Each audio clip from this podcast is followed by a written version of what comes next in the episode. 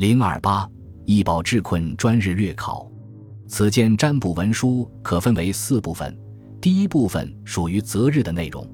易保治困专日，淮南子。天文训云：甲乙寅卯，木也；丙丁巳午，火也；戊己巳忌，土也；庚辛申酉，金也；壬癸亥子，水也；水生木，木生火，火生土。土生金，金生水，子生母曰义，母生子曰宝，子母相得曰专，母胜子曰智，子胜母曰困。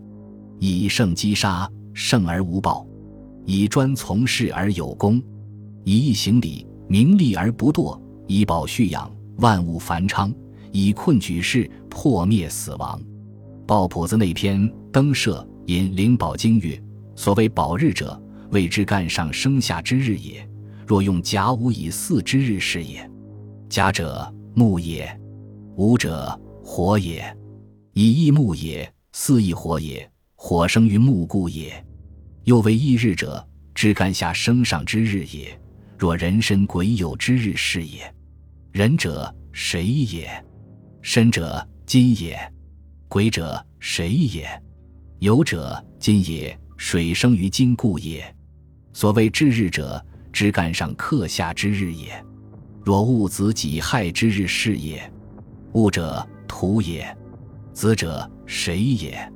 己亦土也，亥亦水也。五行之意，土克水也。所谓伐日者，枝干下克上之日。若甲申乙酉之日是也。甲者木也，申者金也。乙亦木也，酉亦金也。金克木故也。他皆防此，隐而长之，皆可知之也。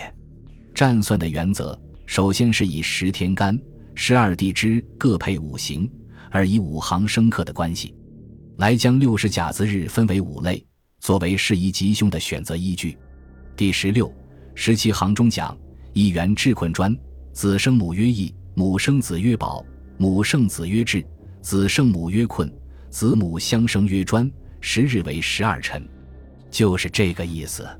此方法本身变化不多，但其五种时日的名称略有不同。报谱子那篇登舍又引《灵宝经》云：“入山当以宝日及义日，若专日者大吉，以至日伐日必死。即以义日、宝日、专日为吉或大吉，而至日、伐日为凶日。”陈国福云：“报谱子所引《灵宝经》。”皆出于《太上灵宝五福序》及《五福经》。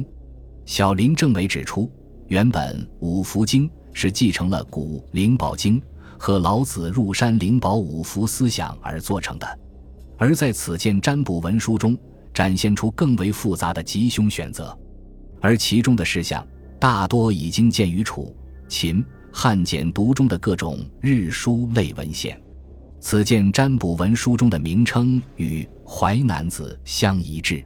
按照《淮南子》和《抱朴子》中的记载，可知第一二行的翌日的干支应该包括甲子、丙寅、丁卯、己巳、辛未、壬申、癸酉、乙亥、庚辰、辛丑、庚戌、戊午。此五种日子干支排列的顺序，考虑过三种排列方式，包括六十甲子、五行生克和纳音。但都不符合，最为接近的是六十甲子，但是其中四列都有一个干支的排列不能符合这种顺序，所以第一二行暂不推补。敦煌文献 P 三千二百八十一代人最早指出可与 P 三千六百八十五缀合。郑炳麟考定背面所抄《周公解梦书》为归义军张议潮时期作品，黄正健定名为六十甲子历。认为是一六十甲子为序，按一定的事项顺序序每一干支的吉凶遗迹，几乎包括日常生活所遇到的所有遗迹。